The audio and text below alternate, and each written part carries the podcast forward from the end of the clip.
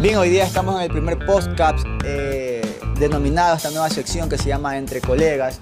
Una conversación informal entre colegas psicólogos donde vamos a desarrollar temas que suelen darse en el ámbito profesional y personal de cada uno como colegas. Entonces aquí tengo el honor de tener a dos psicólogos colegas invitados, los cuales vamos a estar aquí siempre en este podcast. Tenemos al psicólogo Álvaro Vargas, más conocido como Álvaro Style, de la seducción, el psicólogo de la seducción en Ecuador y Guayaquil. Y por otro lado tenemos al psicólogo eh, Daniel Reyes, psicólogo también eh, orientador, especialista en casos de, de pareja, familia. Y bueno, ya saben, yo también soy psicólogo, entonces vamos a tratar aquí el tema de hoy día central de este podcast. ¿Cuál es el tema?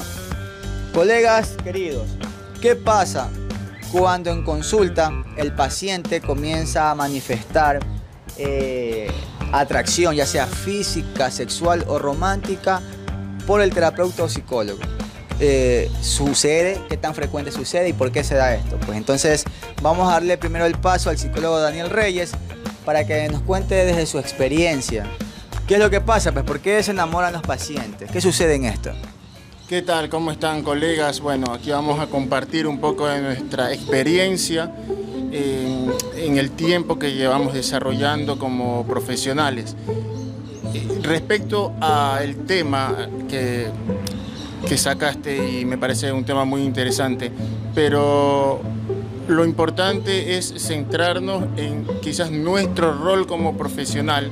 Vamos a hablar también de ética, vamos a hablar de una postura que eh, cada uno de nosotros como profesionales y como personas podemos manifestar dentro del proceso de las sesiones, iniciando por el respeto hacia el paciente o el usuario que nosotros lo tenemos como paciente. Y me parece importante primeramente, Gibson, ubicar esos roles. Cuando nosotros tenemos ubicados esos roles, creo que vamos a empezar cada, uno, cada una de las partes a desarrollar lo que tiene que hacer. El paciente, obviamente, hablar de su problemática y el profesional tratar de resolverla desde todo, todo su, contexto, todas sus herramientas y técnicas que, que tiene a disposición y adquiridas en su formación como profesional. Es decir, Daniel, es decir que eh, bajo la perspectiva ética, obviamente como profesionales sabemos que el psicólogo no debe dar pie a que se den estas manifestaciones de atracción romántica en consulta. Si bien es cierto, sabemos que hay un código deontológico que no permite hacer esto. Por eso también no podemos eh, abordar para muchos amigos, conocidos que me preguntan, me dicen, eh, Gibson, tú eres mi amigo o eres, qué sé yo, mi tío y todo esto. Ayúdame porque necesito consulta psicológica. Y yo les digo, no puedo tratarte. Y me dicen, pero ¿por qué si eres psicólogo? Y obviamente, pues para conocimiento del público general que nos escucha, eh, los psicólogos no podemos tratar amigos o familiares porque hay códigos de ética que no permiten. Esto es más o menos como cuando el médico, un cirujano no puede operar a un familiar. ¿Por qué? Porque interviene aspectos emocionales que pueden, interferir con el proceso que se está haciendo. Y en vez de ayudar, vamos a terminar más bien haciendo todo lo contrario. Entonces, ese es un punto. Y por otro lado, el tema de de cuando el paciente o usuario comienza a tener un tipo de acercamiento más íntimo con el paciente, con el psicólogo, perdón. Esto nos, lo que nos brinda mucho, mucha información, diría yo, ¿no? sobre este, estas, estas manifestaciones sería desde la, desde la teoría psicoanalítica. ¿no? Sabemos muy bien que, que Freud habló sobre este tipo de conductas y sabemos que puede estar relacionado con un complejo de Edipo. Ojo, no estamos diciendo que nos orientamos netamente por la teoría psicoanalítica, pero es de donde se puede sacar desde lo teórico este tema, ¿verdad? Y vemos ahí como, quizás, psicólogo Daniel, ¿crees que esto se deba a una necesidad del paciente por buscar una figura mediante un rol para poder, eh, eh, poder quizás eh, encontrar un refugio para manejar sus emociones y encuentra en el psicólogo una figura con un rol de profesional donde lamentablemente cree y equivoca las situaciones. Sí, claro, por supuesto, pero primero eh, de lo que estabas hablando al, inicio de tu relato, hablaste de vínculos y los vínculos afectivos en los que no se puede permitir que el psicólogo trate con familiares por ese vínculo afectivo que ya existe. En el caso de un paciente que no es familiar, hay un vínculo afectivo que puede desarrollarse según la irregularidad que se presente en las sesiones. Ahora, el, último punto que tú me preguntaste, el último punto que me preguntaste eh, sobre desde la teoría psicoanalítica esto puede estar relacionado con una necesidad de que el paciente necesite un rol, claro, afecto, una figura donde refugiar sus emociones. Claro, lo que sucede es que, a ver, aquí hay un tema, eh, el hecho de cuando el paciente empieza a hablar, empieza a decir lo que le ocurre, entonces, ¿qué pasa con el profesional? Tiene que estar atento para detectar de ese relato qué es verdad y qué es mentira. Entonces, eh, según la teoría que tú me estás diciendo, el, psicoanálisis, nos dice que el paciente, el gran porcentaje de las cosas que nos dice es mentira.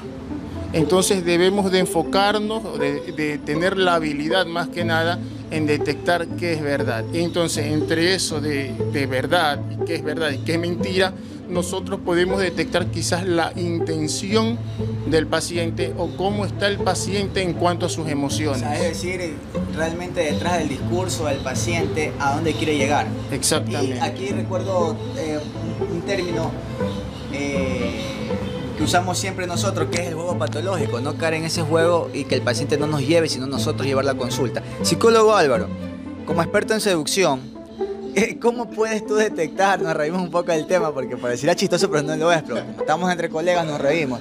¿Cómo se puede manejar este asunto cuando una paciente, no sé si te ha tocado, no te voy a preguntar si te ha tocado o no, porque creo que a todos nos puede tocar o nos ha tocado ya.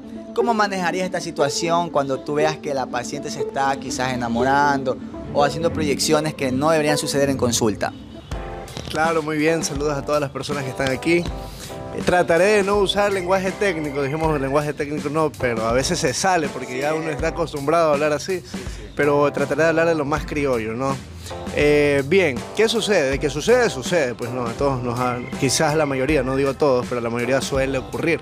Ahora, en el caso del psicólogo hombre es un, todo un desafío, en, en ocasiones un desafío, eh, porque vivimos en una cultura quizás algo presionada aquí en la cultura latinoamericana, eh, muy sexista, o sea, eh, hay muchos en televisión, radio y demás, hay como que muchas sugerencias sexuales.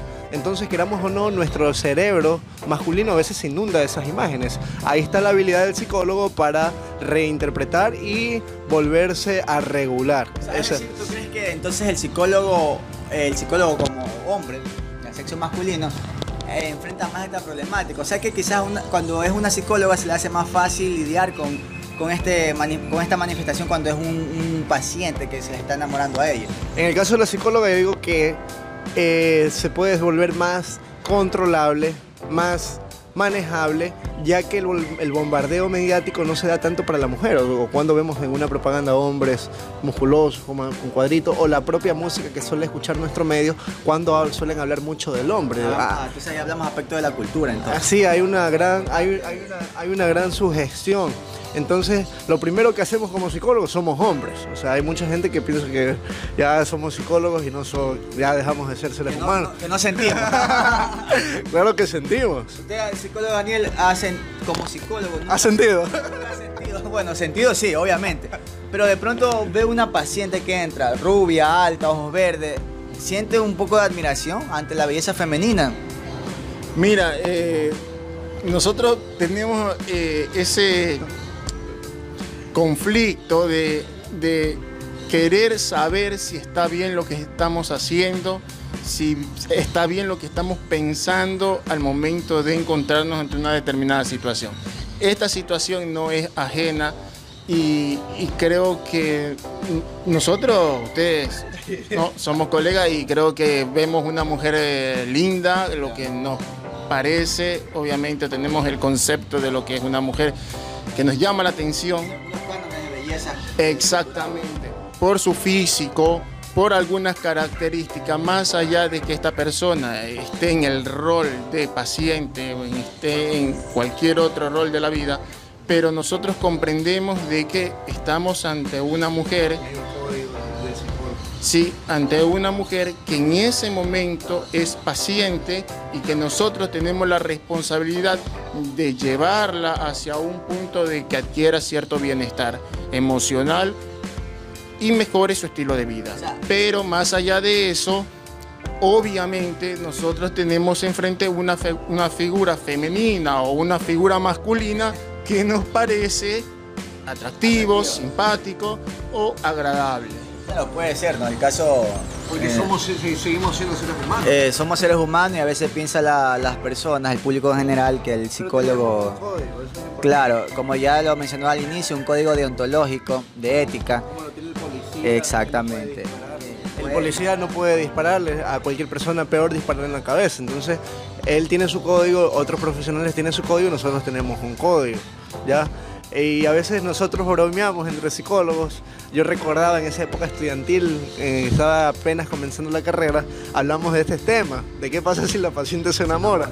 Y yo en plena clase dije, ¿y si es parte de la terapia? Esa es una anécdota de, clase. ¿Qué, qué pasó cuando la, eh, la docente, la psicóloga, te escuchó decir y si eso era parte de la terapia? La psicóloga se molestó. Bueno, en esa época yo era, más era mucho más joven, algo inexperto, pero surgió y tuvimos una reflexión de que no es ético. Ellos llegan con una problemática, como dice Daniel, y esto se puede agravar. O incluso eh, refuerza ese paradigma de que el psicólogo no sirve. O peor aún, ¿qué va a decir la- los familiares del paciente? Fuiste donde el psicólogo por un caso de pareja y saliste con un marido. Termina, termina peor que como fue. Eso es terrible, hay que evitar siempre. Sí, pero mira, ¿sabes lo que sucede? De que, eh, claro, de este lado hay un profesional, pero del otro lado hay una persona, y vamos a ubicarnos en el, en el sentido de la mujer, es una mujer que llega a una consulta con problemas, quizás con la moral baja, con el autoestima eh, por los suelos, eh, quizás con poca esperanza en el tema de en la problemática de las relaciones de pareja, quizás con poca esperanza de que un hombre se vea en la tentación de ella como mujer, quizás con la autoestima baja porque considera que los hombres no se pueden fijar en ella por la situación de vida que tiene, la situación caótica en la que vive.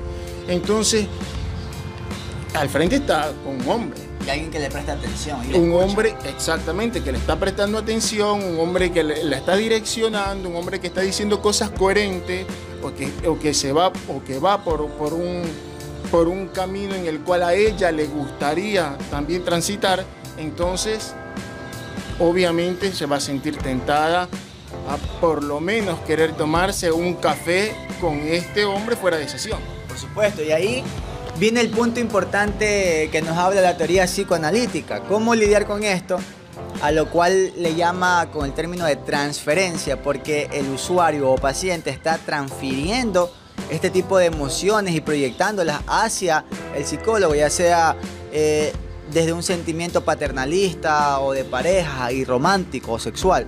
Aquí viene el punto esto de la contratransferencia, que el punto clave de, de este podcast es qué debe hacer el psicólogo, cómo tratar y cómo manejar.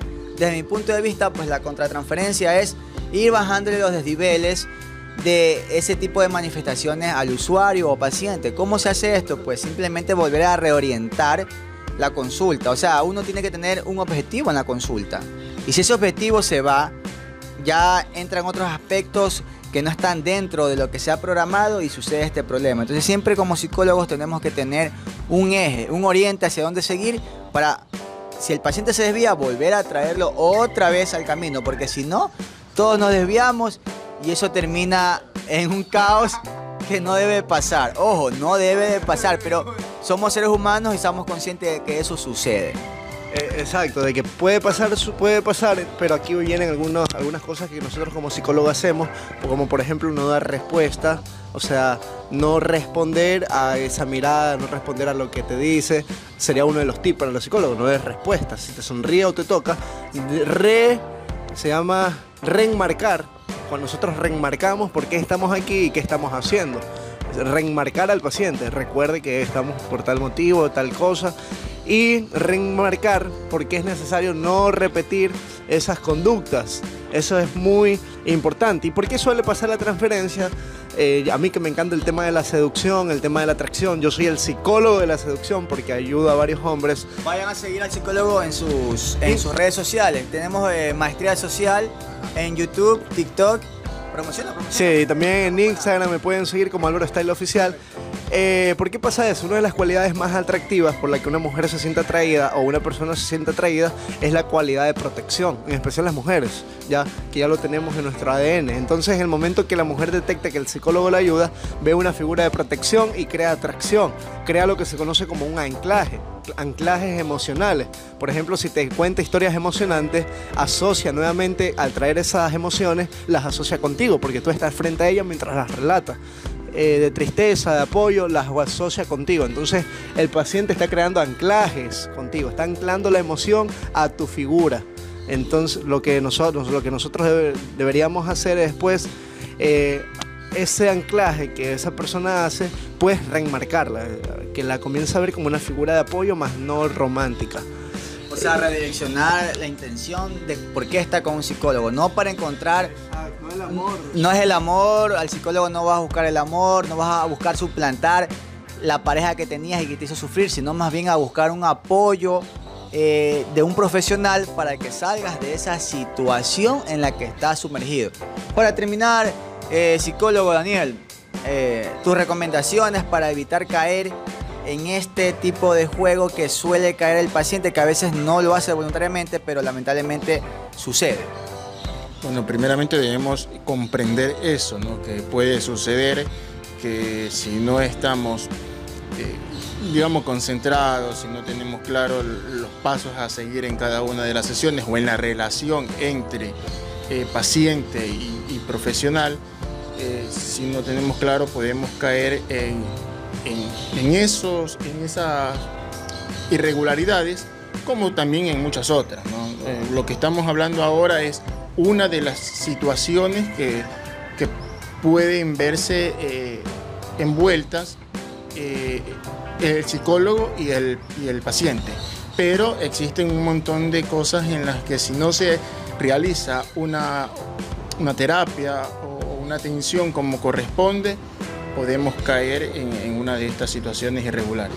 Excelente, entonces como reflexión, el psicólogo tiene emociones, le puede suceder que también se enamore de la paciente, pero debe saber cuándo poner un alto. Es decir, el psicólogo debe decir, hasta aquí nomás no te puedo atender porque estoy involucrando mis emociones, porque realmente esa consulta o terapia ya no va a contribuir al bienestar del paciente, que como psicólogo sabemos que es la finalidad de nuestro trabajo. Así que ese ha sido el podcast de hoy día. Eh, espero que a la gente que lo esté escuchando en YouTube le guste o en otra red social como Instagram, TikTok. Vamos a seguir subiendo más contenido. Así que ha sido un gusto y nos vemos en el próximo podcast de Entre Colegas.